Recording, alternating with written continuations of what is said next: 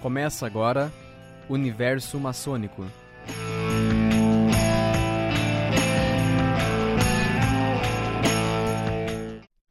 Boa tarde a todos. Sejam bem-vindos a mais um programa Universo Maçônico. Como sempre, nós tentamos desmistificar alguns fatos, algumas teorias das, das conspirações que são feitas sobre a maçonaria.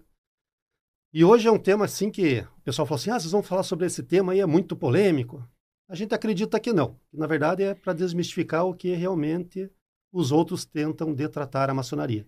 Que é falar sobre a existência de Lúcifer, ou a não existência, claro, né, dele dentro da maçonaria. A gente sabe que há muito tempo atrás o pessoal fica falando: ah, vocês adoram Satã. Já tivemos aqui no nosso nosso rádio alguém falando assim: ah, saiam disso, que isso é bruxaria, enquanto nós estávamos fazendo a rádio.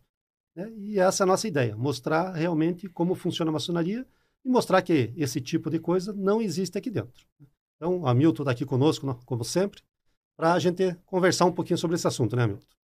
É, boa tarde. Vamos tentar é, desmistificar mais um ponto, né? Hum. Que é um ponto de conflito que as pessoas confundem muito quando falam essa questão é, bem colocada por você que falaram que era para nós sairmos dessa, aquela coisa toda, mas enfim, nós vamos é, tentar mostrar que isso daí não existe, que não tem, não faz parte, né, e não e tentar entender da onde apareceu Aonde isso, surgiu. né, da onde surgiu como isso. surgiram esses boatos, né? Exatamente. Exato. A gente pode começar lá com os Cavaleiros Templários, apesar que nós já mostramos aqui em algumas rádios que a mais provável origem da maçonaria seja das guildas medievais, dos pedreiros, muita gente associa a maçonaria com os templários também. Né? Certo. E foi um, talvez uma das primeiras menções, né? associando a, o Lúcifer com a maçonaria. E foi quando os templários foram presos por Felipe IV o Belo. Isso. Eles foram é, torturados, né? apesar que bem colocado pelo professor Álvaro, que nós sabemos que existe um, um, um hiato temporal aí de 500, 600 anos né? entre o que nós vamos falar agora e o que aconteceu com os Cavaleiros Templários no século XIII, né? Então, é, é, parece, e uma das teorias que quando eles estavam sobre tortura, eles é, fizeram, é, vamos dizer, uma, uma, confissão dizendo que eles serviam a Maomé, tá? que era a religião islâmica, né? E isso foi por uma questão de, de sintaxe, de grafia da época, do francês, foi traduzido para Bafomé, tá? Uhum.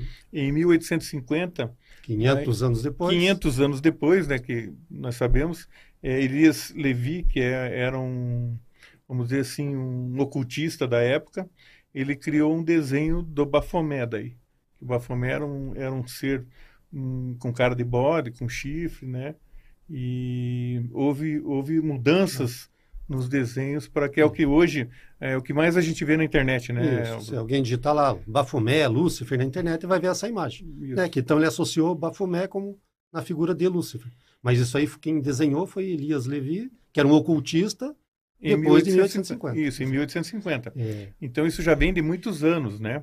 E todas essas questões de, de tentar associar isso à maçonaria é, tem a ver com. Hoje nós estávamos falando um pouco antes agora sobre isso, tem a ver com ganhos financeiros, com é, as pessoas querem ganhar dinheiro, querem vender os seus livros, né, querem vender os seus jornais. E daí elas falavam, olha, eu tenho aqui uma situação assim, esses caras se reúnem lá e fazem isso e aquilo, aquele outro. Chama atenção. Desperta e curiosidade vende. e vende. E, e, isso, a gente começou a usar o bafomé lá do Felipe Belo por esse, exatamente esse motivo. Sim. Porque Felipe Belo Felipe IV, lá da França, ele estava totalmente endividado. Supunha-se que os templários tinham muitos tesouros. Isso. E ele queria aprender a pegar esse tesouro para incorporar na sua coroa, no Isso. seu reinado. Fez um acordo com o Papa. O Papa Clemente V na época. E mandou fechar a, a, a, ordem templária, né? Perseguir e prender então, todos. Vê, a primeira aparição já foi por causa de dinheiro. Né? Querer ganhar dinheiro de uma forma escusa. Exatamente. E depois tivemos outros daí que vieram na história, né? É, talvez o mais famoso, que hoje nós estávamos falando sobre isso, foi em 1890, foi o Léo Táxio, né? O Léo Táxio, o nome dele é um nome bem esquisito, que é Marie Joseph Gabriel de mais jogando jogando tem um monte Isso, de nome lá. é um nome muito estranho dele mas o pseudônimo era Léo Táxio. Esse foi talvez o principal detrator da maçonaria nesse período porque ele fez, é, ele começou a vida dele O Álvaro pode falar sobre isso, ele era escrevia pornografia, Escrevia né? charges pornôs, né? Isso. Histórias pornográficas para vender. Isso era como ele ganhava dinheiro na época. Isso, daí ele foi acusado, foi preso, condenado a oito anos, fugiu da cadeia e foi para a Suíça. E daí ele volta para a França, tá? Volta para a França. Ele, é, depois que ele voltou para a França, ele começou a escrever contra a Igreja Católica. Uh, eles tinham periódicos anticlericais. Então ele falava muito contra a igreja, muito, muito, muito. Em 1881 ele foi iniciado na maçonaria na França e dez meses depois ele foi expulso da maçonaria. Ele não passou do primeiro grau da maçonaria, que é o grau de aprendiz, né? Ele foi expulso e quando ele foi expulso, é, algum tempo depois ele começou, ele se converteu para o catolicismo e disse que iria tentar reparar o mal que ele tinha causado quando ele fez os, os escritos anticlericais, né? E começou a escrever contra a maçonaria. Daí ele falou sobre Albert Pike, né? Albert Pike, ele cita muito Albert Pike, para quem não conhece, é um dos grandes escritores da maçonaria americana, né? É o fundador lá do Supremo Conselho da Maçonaria Americana, grau 33, e tem um livro dele chamado Moral in Dogma. E ele cita nesse livro o Albert Pike mesmo. Ele cita muito Lúcifer nesse livro, só que ele cita assim: se Deus é bom, Lúcifer é mau. Se se Deus tem os seus anjos, Lúcifer tem os seus anjos caídos. Então ele sempre faz essa comparação e mostrando que existe o lado bom e o lado ruim. Só que o Léo Táxio inverte as situações, né? Para quem quiser ler o livro do Moral em Dogma, vai ver que o que nós estamos falando aqui é exatamente Verdade. isso. Né? E é tão grave isso que eu já ouvi maçons falando sobre isso, que o Albert Pike era satanista, eu já ouvi isso. Uhum. E não era. Não, era, não leram o livro, né? É, não leram o livro, com certeza. Albert Pike foi um, o, como o Álvaro estava falando, ele foi o Supremo Comendador. É, ele foi o comandante da, do setor sul dos Estados Unidos. A maçonaria lá se divide em, em norte e sul. Em norte sul, né? Ele era do setor sul. Então, é, Léo Táxio criou uma situação que a, queria transparecer ele como se ele fosse um papa luciferiano. Então, é, que ele fazia consultas Sim. com Lúcifer várias vezes por dia, nas três horas da tarde. Tem um, um monte de histórias é, sobre isso. Em uma das citações, ele diz que Albert Pike, no na congregação dos Supremos Conselhos, dos 23 Supremos Conselhos do, do mundo, reunindo todos os maçons do grau 30, 31 e 32, falou que eles tinham que adorar Lúcifer porque aquele que era o verdadeiro Deus. Né? Primeiro que não existe somente 23 Supremos Conselhos no mundo. Né? Sim. No, nos Estados Unidos, todo maçom que vai fazer os graus filosóficos do rito escocês, ele chega até o grau 32. Né? Não é igual no Brasil que a gente começa a fazer o 4, 5 e vai, cada seis meses vai fazendo um grauzinho. Lá o cara começa a fazer no final de semana, ele inicia no grau 4 e, ele, e eles transcorrem as sessões, as, as iniciações durante dois, três dias, sábado e domingo direto. O cara começa na sexta-noite, sábado o dia inteiro, domingo de manhã ele sai grau 32. Né? Então lá nos Estados Unidos pessoa, são poucos graus 33. O grau 33 lá é honorífico. Né? Então é só para quem merece mesmo. Então todo mundo termina no grau 32. Então não tem por que o cara dizer assim, ah, eu vou falar só para os graus 30, 31 e 32. Se quase, se todo mundo é 32.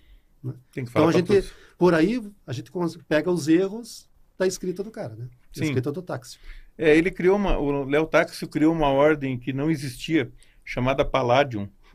E essa ordem ela era uma ordem satânica na cabeça dele, porque ele escrevia livros sobre isso e folhetos. E os folhetos ele vendia. Então, é, isso foi o que foi. Olha, esse, esse realmente foi o maior dano que essa maçonaria sofreu, eu acho que em toda a existência dela. Foi Sim. o Léo Taxo, porque ele era muito popular, porque, veja, ele escrevia primeiro artigos anticlericais, primeiro pornografia, depois artigos anticlericais e depois escreveu muito contra a maçonaria, inventando um monte de coisa, enfim. E depois ele teve um período, no final da vida dele, em 1880 e 1887, 88, 1887 é. 1887 ele foi recebido pelo Papa é, Leão XIII e esse Papa é, falou para ele o seguinte que admirava muito o trabalho dele ele já escrevia sobre maçonaria né e que financiaria ele para ele continuar escrevendo sobre maçonaria uhum. Passou-se um tempo, né? O Léo Táxio, é, num, num, determinado período da vida dele, bem no final da vida dele, ele, é, ele convocou a imprensa num hotel na França, em 1898, se não me engano. Já bem no final. Isso. E esse chamado, inclusive, Conferência de de Léo Táxi, o nome disso daí, se vocês procurarem na internet, tem, tem na internet isso. E ali ele disse que tudo foi uma brincadeira, que tudo foi uma mentira, né, um embuste. Ele contou como que ele fazia para criar, quando ele criou essa essa seita Palladium, ele explicou como ele usou para se tornar verossímil isso, né? E todas as artimanhas dele e tal.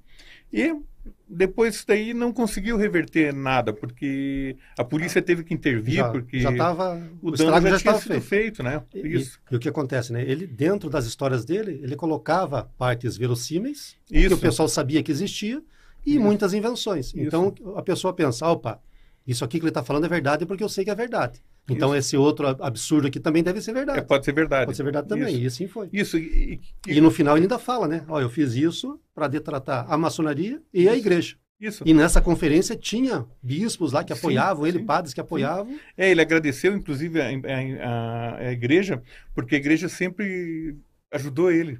Né? Quando ele foi, quando ele fez a detração, né?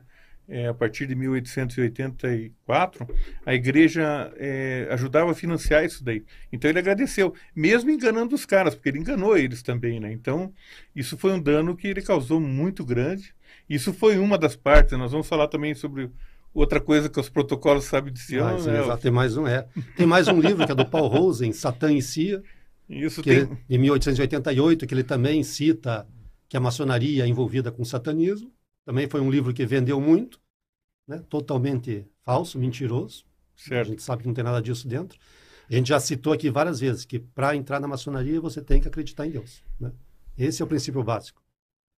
Dentro das nossas leis, pela grande loja da Inglaterra, que rege toda a maçonaria regular do mundo, toda vez que um, um maçom for fazer o juramento, tem que ser sobre a Bíblia Sagrada. Está né? Tá escrito na nossa lei, né? Então, Sim. É, é, todos, todos os compromissos que você assume, aqui no Brasil pelo menos, é em cima disso, né? Tem a lei, tem o livro da lei, né? Da lei. Então isso, é, as pessoas até, às vezes mesmo as sessões que são abertas, né, ao público, porque tem sessões abertas e sessões que são fechadas só para os maçons. As sessões abertas, todas elas têm a Bíblia dentro. Então é uma coisa que não tem muito sentido. A, a coisa ela pega mais porque eu acho que a questão da curiosidade também, como ninguém, as reuniões são fechadas, as reuniões maçônicas é, só para maçons são fechadas. Então as pessoas daí imaginam um monte de coisa, né? O que está acontecendo ali dentro. Pô, eu já ouvi muita coisa também, e eu acho que você também já, já ouviu Sim. também de tudo. E é, no, o que nós vemos é assim: existe um, um maior problema que nós temos são os é, radicais, né? Dos dois lados. Então os é, radicais religiosos também, uhum. é muito difícil de lidar com eles porque eles já têm um preconceito da coisa e já dizem, ah, aqueles maçons lá são tudo. Olha, eu já ouvi que tinha que fazer pacto de sangue, eu já ouvi cada coisa. Que... E aí né, fica uma, uma dica para os maçons, né? Que às vezes a pessoa incorpora isso de uma forma de brincadeira. Isso. E fala assim: ah, vamos lá, vamos iniciar você e você vai fazer, vai levar, vai tomar sangue de bode. Na, fala na brincadeira, a pessoa incorpora Sim. isso. Então, Acha que é né, é verdade e alguém de fora escuta começa isso. a achar que é verdade. É, quando... Então, uma parte de brincadeira se torna. Isso. Isso é importante nós falarmos sobre isso, porque o quem mistifica muito é o próprio maçom. O próprio maçom mistifica demais a ordem. Então, não sei se, o que, que acha que ganha com isso, né? Porque a, acaba se, é, imaginando que é uma pessoa diferente. Ela pode ser uma pessoa diferente por virtude e por comportamento não por isso. Exato. Então, é, o próprio maçom, ele alimenta isso. Isso que o Álvaro falou é verdade.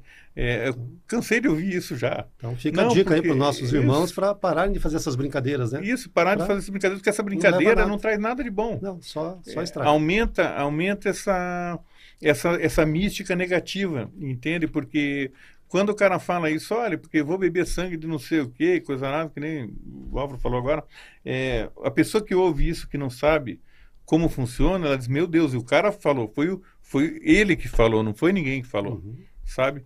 Eu tenho um caso, eu tenho um caso muito, é, é um exemplo interessante sobre isso, de uma loja, é, aconteceu numa loja, não vou citar o nome da loja, mas aconteceu numa loja isso daí, não vou citar quem me contou isso daí. Mas é, a pessoa estava recebendo mulheres da igreja católica da cidade, que tinha uma cidade interior pequena, uma cidade pequena, bem pequena, e um dos irmãos recebeu essas senhoras e levou para dentro do templo para elas conhecerem a sala da loja, verem o que tem lá dentro e porque tinha muito medo e tinha muito esse negócio da coisa do, da maçonaria, tinha envolvimento satânico e tal. Ele levou essas mulheres lá dentro, mostrou para elas, conversou, ficou uma hora conversando. Quando elas estavam saindo, elas estavam na porta da loja. Para tirar o estigma que existia. Para tentar tirar o estigma, entendeu? Isso, esse, se ele estiver ouvindo, ele sabe quem é, quem é o irmão que me contou isso daí.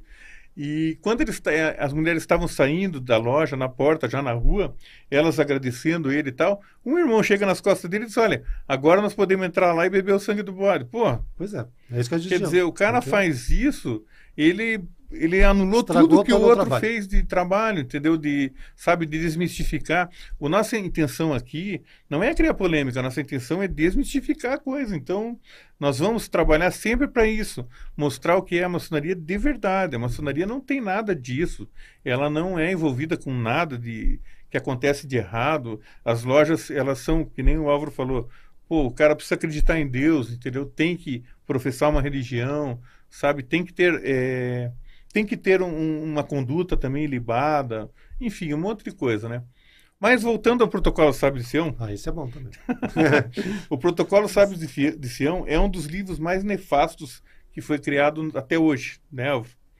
Quem criou? Nós estávamos hoje falando, como é que é o Lab, Lab, Lavrogini? Ah, é um russo lá, nome É meio um- estranho, é um né? nome Eu não- estranho, eu não isso. eu não Mas esse livro ele é tão grave porque ele é, fala sobre uma conspiração judaica no mundo, contra o mundo, né? E que a maçonaria estaria envolvida com isso. Talvez esse livro tenha sido, eu já li sobre isso, a- uma- um dos livros que foi feito Mein Kampf, do Adolf Hitler. Ele usou esse livro na parte de antissemitismo, deu uma base muito forte de antissemitismo para ele. Então, esse livro assim é um livro muito nefasto. Existe, se quiserem comprar no sebo para para ver como comprarem o Moral e Dogma também do Albert Pike, né? Porque eu sempre digo assim, é interessante as pessoas lerem, porque elas vão ver e vão interpretar do jeito delas, vão entender que não tem nada daquilo Exato. que foi falado. Moral e ali. Dogma já acha na internet, Isso, para gratuitamente baixar, para né? Não precisa isso. Não Agora o outro talvez tenha que comprar. tem, talvez, é. Talvez É, a comprar. história do protocolo de Sabe-Sião que é interessante, né? Porque ela começa lá na França com Cagliostro, que criou um rito lá chamado Memphis e depois virou Memphis Mizraim. Mizraim. E estava lá envolvido na época, tentando ele mais o outro lá criando a, a Illuminati. E o Alexandre Dum- Dumas, aquele que escreveu lá Os Três Três Mosqueteiros, mosqueteiros. ele faz um romance sobre, sobre a vida de Ca- Cagliostro. E cita o rito do Memphis Mizraim nesse romance, só que de uma forma totalmente deturpada, diferente. Depois surgem outros escritores que pegam o romance do Alexandre Dumas sobre o Memphis Mizraim e escrevem protocolos de Sião. E aí depois viram os protocolos dos sábios de Sião, que vem dizer que os judeus tentavam dominar o mundo, queriam fazer guerras para dominar o mundo, praticavam missas negras, né? Isso ele cita lá dentro do livro. Está dentro do livro.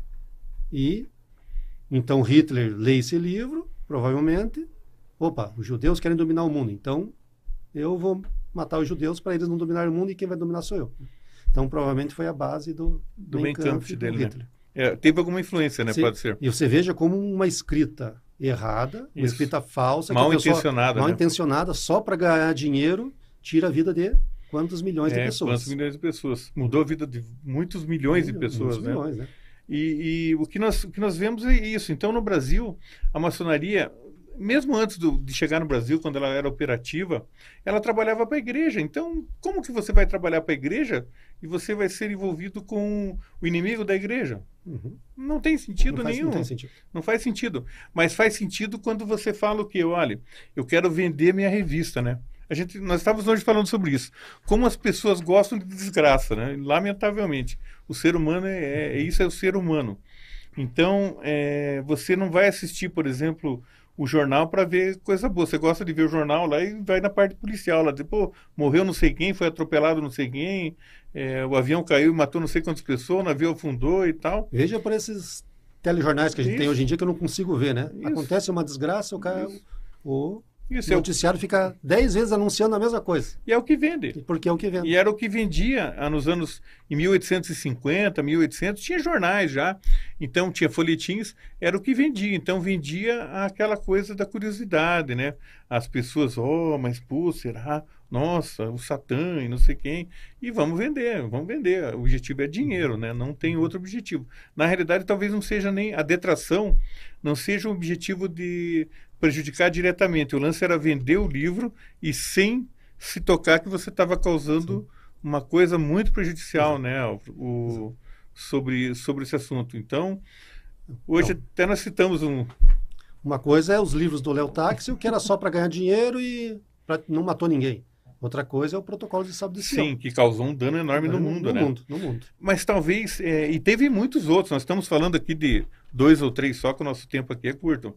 Mas nós podemos falar aqui sobre 100, 200, 300 detratores aí. Nós temos detratores hoje em dia. Exatamente. Entendeu? Então, é, hoje ainda existe isso de, é, em, em, né, em alguns lugares. As pessoas dizem, ah, aqueles maçons lá são tudo do diabo. A gente, nós ouvimos isso daí, entendeu? Não, né, não vamos citar, mas é verdade. Gente, nós ouvimos isso e isso é uma coisa que não é verdade, né? Não tem nada a ver as, é, os, os maçons são pessoas que tentam trabalhar para a sociedade ser melhor. E o, hoje o Álvaro estava me contando a historinha dos papeizinhos. Ah, sim, essa é. Que essa é. Que é o que nós sofremos aqui, né? Que é, acho que representa, resume bem o que acontece aqui, né? Tudo que nós falamos. Acho que talvez muitas pessoas já, já escutaram essa história, né? Uma história. Se não escutaram ou se não lembram, vamos relembrar, né? Então, o que que acontece? Um cidadão vai lá e acusa o outro falsamente de alguma coisa que ele não fez. Mas, com prova ou sem prova, aquela outra pessoa é condenada. Anos depois, o detrator vai lá, descobrem que era mentira, o juiz chama o cidadão lá e fala assim, ó, fulano de tal foi condenado por culpa sua, então agora nós vamos julgar você. Mas antes de eu proferir a sua sentença, eu quero que você escreva num papel tudo que você falou dele. Pique esse papel e indo para sua casa, joga esse papel fora. Joga esses pedacinhos de papel fora. E amanhã você volta e eu profiro a sua sentença. O cara ficou feliz, né? Opa, mais um dia livre, amanhã só que vou ter minha sentença. Escreveu, pegou os papelzinhos, jogou fora. No outro dia ele retornando, vai conversar com o juiz. O juiz, bom, então mais uma coisa, antes de eu proferir sua sentença, quero que você agora volte, cate todos aqueles papeizinhos que você jogou fora ontem, onde estava escrito o que você falou mal da pessoa.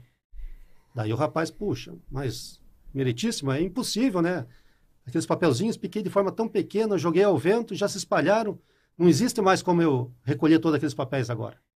E aí o juiz fala para ele, então, exatamente, foi isso que você fez com aquela pessoa. Né?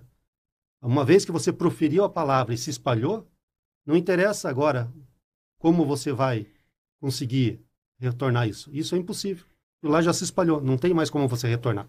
E é isso que acontece com esses livros da maçonaria, né? Então, é. muita gente escreveu besteiras 400, 300, 200 anos atrás, se espalhou, e isso para a gente conseguir apagar essa imagem negativa hoje é muito difícil. É, são, são zumbis, né? Tanto que, você veja, quando nós estamos falando sobre fatos de 1850, nós estamos em 2024, 170, né? Então, 170 anos. Quase 200 anos, né? Então, e nós vamos estar aqui falando sobre isso e daqui a 50 anos vai ter gente falando sobre isso e daqui a 200 anos vai ter, é um negócio que não vai acabar muito, nunca. Muito difícil apagar. Porque sempre retorna, porque alguém sempre ganha alguma coisa com isso, né? Não só da maçonaria, nós aqui estamos falando da maçonaria, mas sobre tem um monte de entidades e, uhum. e órgãos também que ouvem esse tipo de coisa, né? Mas na maçonaria é muito acentuado isso daí. Exatamente. Nós ouvimos muito. Aí vai ser muito difícil, né, apagar esse. Ah, é, não, isso não a gente, é, é um trabalho de formiguinha, né, da vida inteira e que os maçons que vejam, os novos maçons, né, que estão chegando, entendam que isso não é bom, sabe? Essas brincadeiras não idiotas, é bom, é parar com isso, né? Isso, Exato. porque o cara fala assim, olha, é, parece uma coisa inofensiva, né? Até a coisa do bode é uma coisa inofensiva, mas não é inofensivo, sabe? Se você for ver, o bode ele está ligado a um monte de, desse tipo de, de, de, de, de mitos, passado, entendeu?